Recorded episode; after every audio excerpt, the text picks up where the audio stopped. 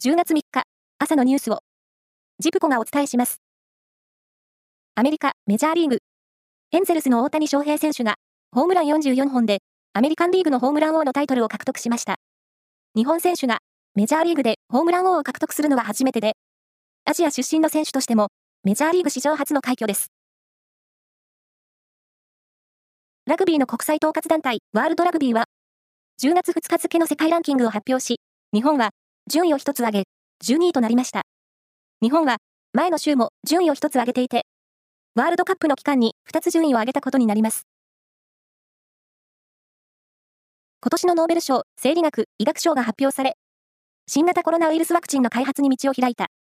アメリカ・ペンシルベニア大学のカタリン・カリコ特任教授とドルー・ワイスマン教授の2人に授与されることになりました。彼らは、メッセンジャー RNA と呼ばれる遺伝物質を、炎症反応を起こさずに体内に入れる技術を考案し、これをもとにワクチンが開発されました。ジャニーズ事務所は昨日、創業者のジャニー北川元社長の性加害問題をめぐり、都内で記者会見し、社名からジャニーズを消して、スマイルアップに変更し、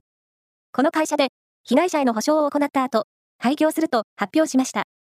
なお、これまでに被害を受けた325人が救済委員会に補償を求めていることも明らかにされました。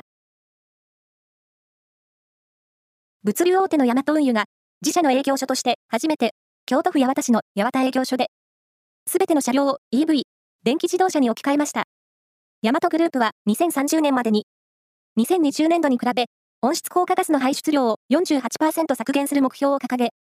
2万台の EV を導入する計画です。気象庁は、9月の平均気温が平年の値を2.66度上回り、